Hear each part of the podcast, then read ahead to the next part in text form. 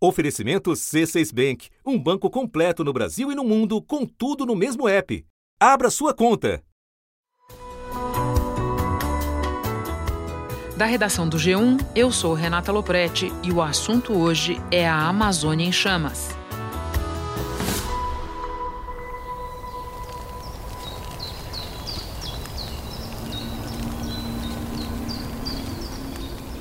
A fumaça que sai da floresta chamou a atenção do mundo e virou crise internacional. Right now, the Amazon rainforest is being consumed by fire. question de l'incendie qui ravage en ce moment Es un fuego metafórico ha propagado también al ámbito internacional. O apelo pela proteção da floresta chegou às ruas. E no fim de semana, a discussão sobre as queimadas chegou à cúpula do G7, o grupo de países mais ricos. Em Brasília, o governo começou atacando. O presidente Jair Bolsonaro culpou ONGs ambientalistas pelas queimadas sem apresentar prova. Depois, autorizou o uso das Forças Armadas na Amazônia e falou em rede nacional. Boa noite. Dirijo-me a todos para tratar da nossa Amazônia. Somos um governo de tolerância zero com a criminalidade e na área ambiental não será diferente. Por essa razão. No sábado, um dia depois do pronunciamento de Bolsonaro e do aval para militares atuarem na área, a FAB divulgou imagens de aviões agindo contra o fogo. Afinal, existe motivo para alarme? Por que este ano é diferente dos outros, em que o fogo também consumiu partes da floresta? Neste episódio de estreia do assunto, eu converso com o repórter do Fantástico Álvaro Pereira Júnior, que acabou de voltar da Amazônia e vai nos contar o que viu e com a pesquisadora Anne Alencar, diretora de ciência do Instituto de Pesquisa Ambiental da Amazônia. Segunda-feira, 26 de agosto. Álvaro, muito obrigada por ter vindo. Obrigado pelo convite. Nestes últimos dias, muita gente falou, escreveu sobre a Amazônia eu queria entender o que é que você foi fazer lá. Eu sou repórter de ciência e tecnologia na maioria das matérias, né? E, estranhamente, apesar de ser brasileiro, eu nunca fiz muita matéria sobre meio ambiente. Tem outros contemporâneos nossos que, que abraçaram essa, essa área, mas. Então eu pensei em fazer uma matéria de ciência e tecnologia sobre a situação da Amazônia. Começar pelo DETER, pelo sistema de alertas diários do INPE, que ele diz onde é que está tendo desmatamento, onde é que está tendo queimada, e que foi objeto, foi alvo de, de críticas muito duras do governo, que chegaram até a demissão do diretor do INPE. Bolsonaro disse que são mentirosos os dados oficiais do Instituto Nacional de Pesquisas Espaciais, o INPE, que mostram o aumento do desmatamento da Amazônia nos últimos meses. O presidente afirmou suspeitar que o diretor do instituto esteja, abre aspas, a serviço de alguma ONG, fecha aspas. Eu falei, bom, vamos contar a história do DETER. Vamos mostrar como é que o DETER funciona. Vamos procurar mostrar se as imagens que aparecem no DETER, se elas estão lá de fato, se elas existem concretamente.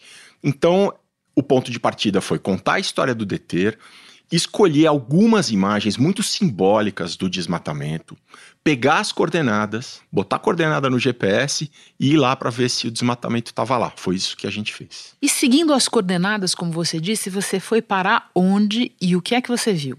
Então a gente foi para a Floresta Nacional do Jamanchim, que fica à beira da BR-163, da famosa BR-163, que é um corredor de soja e que tem muita destruição dos dois lados da, da estrada. É uma estrada de, que corta o Brasil de norte a sul e que atravessa o Pará.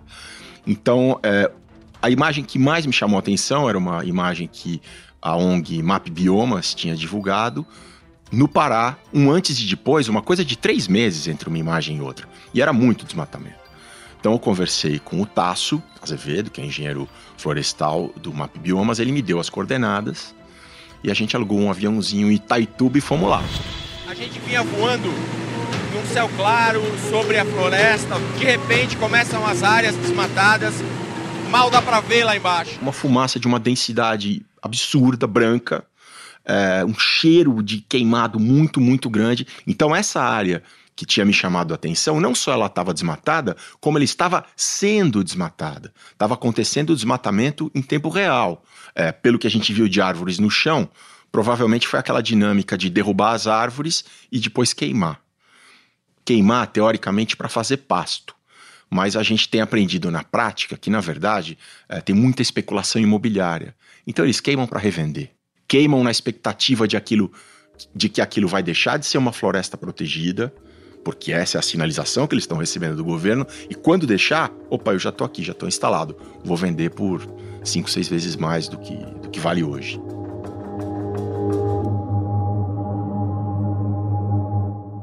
E as pessoas com quem você conversou, funcionários do governo, pessoas que vivem ali, dá para você formar uma avaliação? Quem está queimando? É, eu acho que a, as que eu vi são proprietários de terra e são grileiros. Então, existe aquela queimada de uma terra que já foi desmatada e que é limpeza de pasto, etc. Mas tem a queimada do grileiro, que chega, derruba tudo, tira a madeira para vender e aí vai queimar aquele terreno para aquele terreno ficar mais atraente por um, para um possível comprador.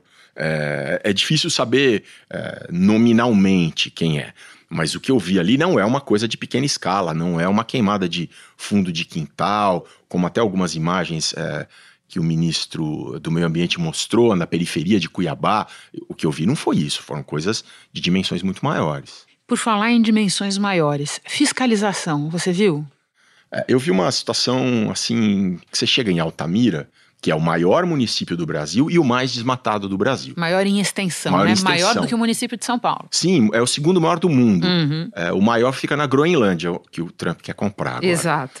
Mas aí você chega lá em Altamira, é, você fala, bom, como é que é o IBAMA de Altamira? Deve estar tá bombando, né? Operações diárias, denúncias. Você chega lá, é uma repartição pública é, das antigas. Na qual trabalham quantas pessoas, Alva? Três. É, Três um pessoas. só é fiscal. Um só é fiscal. E eles. As, as, as, denúncias chegam ali de modo quase informal, sabe? Alguém que aparece ali para reclamar do vizinho, chega um, uma outra coisa por e-mail, telefonema. O tempo que a gente ficou lá, é, ali pelas imediações, nós não vimos ninguém chegar para denunciar nada. Eles também não quiseram dar entrevista, não quiseram conversar com a gente. É, e aí, quando chega uma denúncia, o que a gente sabe, conversando lá com, com o Ministério Público do Meio Ambiente, é que eles encaminham para Santarém 500 quilômetros dali. E aí Santarém vai se encarregar de armar alguma operação um belo dia para pegar alguém. Mas a dinâmica, não dá nem para chamar de dinâmica, é a estática. A estática da, da do, operação. Do Ibama de Altamira é esse, é, é 0%, é mobilização nenhuma, três funcionários que estão se aposentando, que não querem encrenca, que querem se aposentar logo e é um direito deles. Álvaro, toda vez que a gente é, se embrenha numa cobertura do tamanho dessa, uma pauta desse tamanho, a gente sempre coleta muita coisa, e seja por questão de tempo, que é um limitador forte uhum. para a gente na TV, é, seja por outras circunstâncias, o enfoque da pauta, tem muita coisa boa que. muita história boa que sobra. É verdade. E a gente se lamenta. Você consegue lembrar de uma dessas histórias para contar para a gente aqui? Poucos minutos antes de vir aqui conversar com você, eu acabei cortando por tempo, é porque eu queria muito contar a história do Deter que é esse sistema de alertas diário do, diários do INPE. O DETER foi criado em 2003, 2004, a pedido da então ministra Marina Silva, porque tinha tido um pico histórico de desmatamento.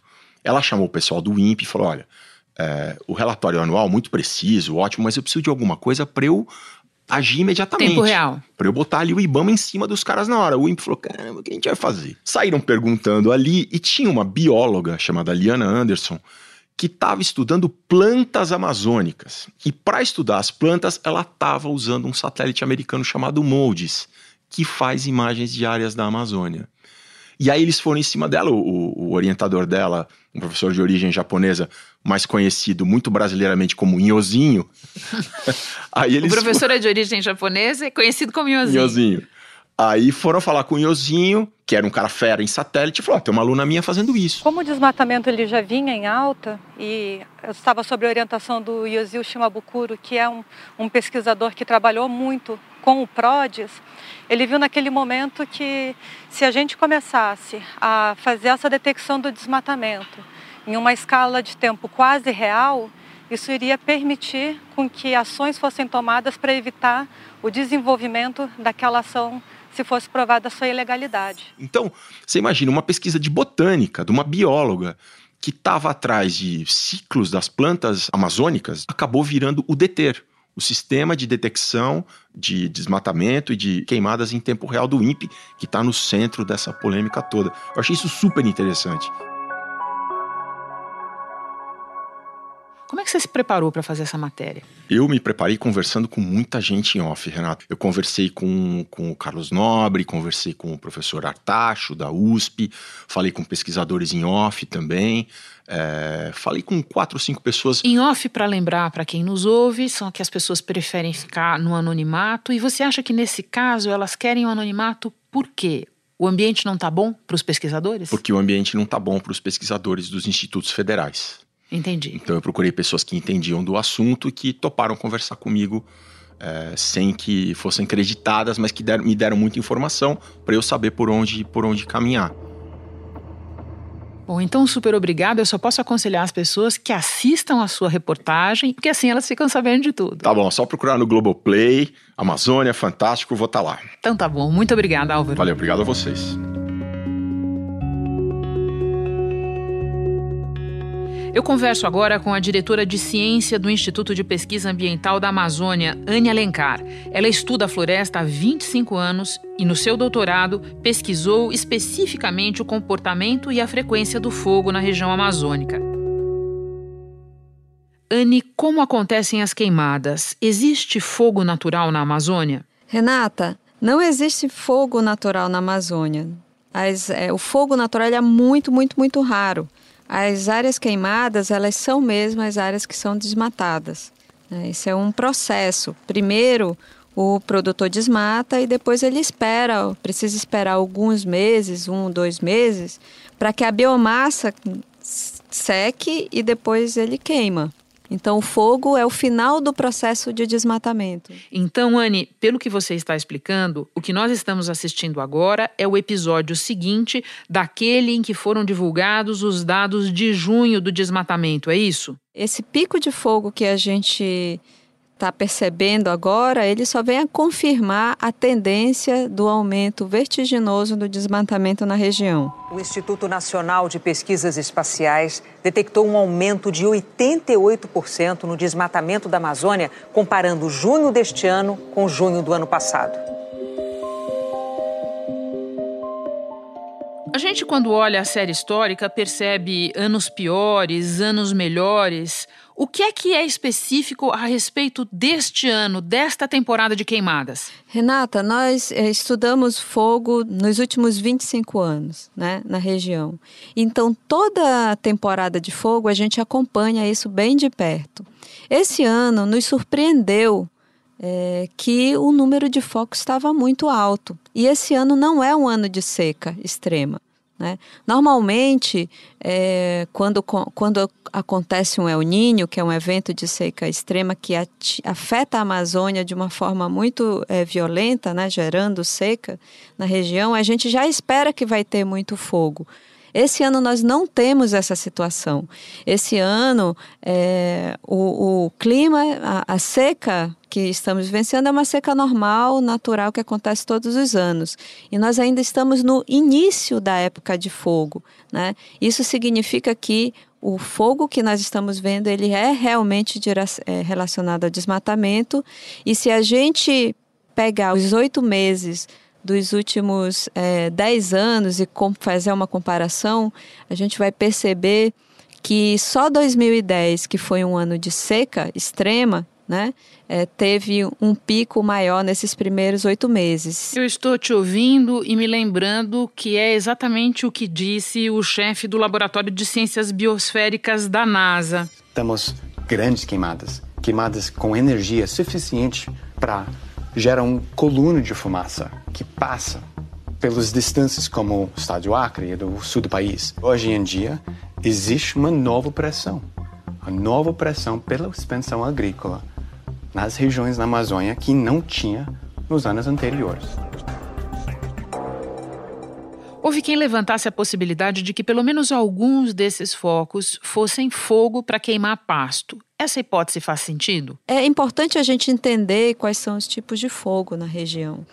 Nós temos dois principais tipos de fogo, que são fogos intencionais, que são colocados pelo ser humano. Né? Um deles é o fogo é relacionado às queimadas, né, que são os, des os desmatamentos. Então, as pessoas é, cortam a, a, floresta, esperam a biomassa secar e queimam. Esse é o principal tipo de fogo. O segundo tipo de fogo intencional é o fogo relacionado ao manejo de pastagem.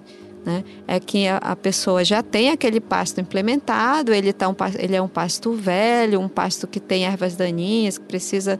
As pessoas vão e limpam esse pasto com fogo. Esse é um fogo é comum, mas ele é menos comum do que, do que o desmatamento. E tem os outros tipos de fogo que são relacionados aos incêndios. Então, são aquele, aquelas queimadas que escapam, né? o fogo que escapa das queimadas, tanto do desmatamento quanto do manejo de pastagem, e avança sobre as áreas agrícolas e as outras áreas de pastagem e as florestas. Então, esses são os incêndios. No Pará, a cidade de Parauapebas foi tomada por uma nuvem de fumaça. A cidade de Palmas amanheceu tomada por uma fumaça branca e densa. São Paulo também foi atingida por uma nuvem de fumaça, produzida por queimadas no norte, centro-oeste e de outros países vizinhos, como a Bolívia. Pelo nível de fumaça que a gente observou na, nas imagens de satélite nos últimos dias, né? O, a gente não, não tem como, como dizer que esse fogo era queima de pastagem, né? Porque nós estamos vendo umas nuvens muito carregadas, muito densas. A gente está falando na queima de é, 200 a 300 toneladas de biomassa por hectare de uma floresta que foi derrubada e foi queimada. Então, realmente, pela, pelo tipo de fumaça, a gente está falando de muita, infelizmente, muita biomassa seca queimando. E quais são as consequências das queimadas? Existem várias consequências, né? Vários impactos dessa, desse, dessa quantidade de fogo ao mesmo tempo, etc. Uma delas são as emissões de gases do efeito estufa. O Brasil, é, 50% das emissões nacionais de gases do efeito estufa é, são relacionadas ao desmatamento, né, à mudança de uso da terra, que é, que é o, como a gente chama, denomina esse tipo de emissões. Então, esse é o primeiro, a gente está contribuindo aí para o aquecimento global de forma direta.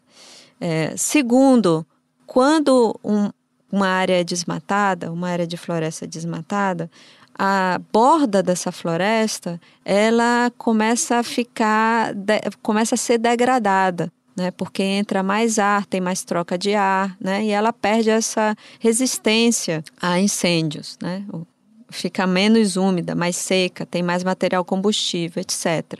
Quanto mais vezes essa área for queimada, né, é, mais degradada ela fica. Então tem um efeito aí na biodiversidade, etc. E também na emissão de gases de efeito estufa. Entretanto, eu diria que o, um dos principais impactos é o impacto à saúde das pessoas. O aumento das queimadas, da fumaça, tem levado muita gente para os hospitais no norte, também no centro-oeste do tá país. Ela está tendo febre, tosse, muita tosse mesmo.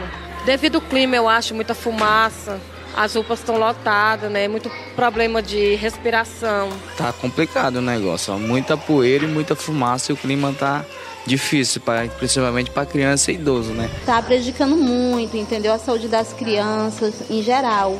A gente sente todo aquele fumaceiro em casa. Eu tenho efizema no pulmão. E daí tá me prejudicando muito. Eu tô tomando remédio caseiro de tanta dor no pulmão. Fora isso, tem todo o impacto econômico dos próprios produtores, que quando tem o seu pasto queimado que não foi preparado para ser queimado e né, foi um acidente com fogo e perde o pasto, tem que alugar pasto, perde cerca, tem que comprar cerca, perde curral, enfim, né? É, então tem todo um prejuízo econômico também associado. Anne, muito obrigada pela sua participação. Você esclareceu muita coisa. Bom trabalho para você aí. Obrigada, obrigada a vocês. E um dado importante. Se você reparar, a apuração jornalística do Álvaro Pereira Júnior corrobora o que a Anne Alencar e outros cientistas nos explicaram nos últimos dias. As queimadas de agora são a segunda parte do desmatamento do qual a gente ouviu falar semanas atrás e que tanta crise causou entre o governo Bolsonaro e o INPE.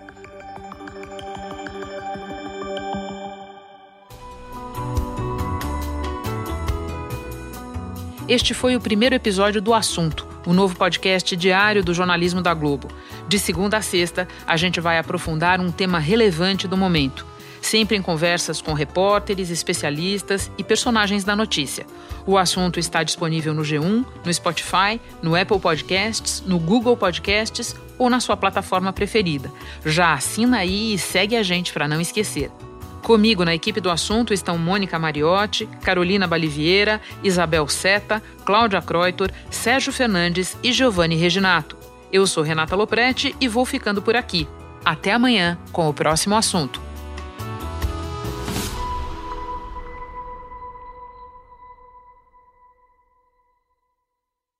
Você no topo da experiência financeira que um banco pode oferecer. Escolha um banco completo no Brasil e em qualquer lugar do mundo. Abra sua conta no C6 Bank.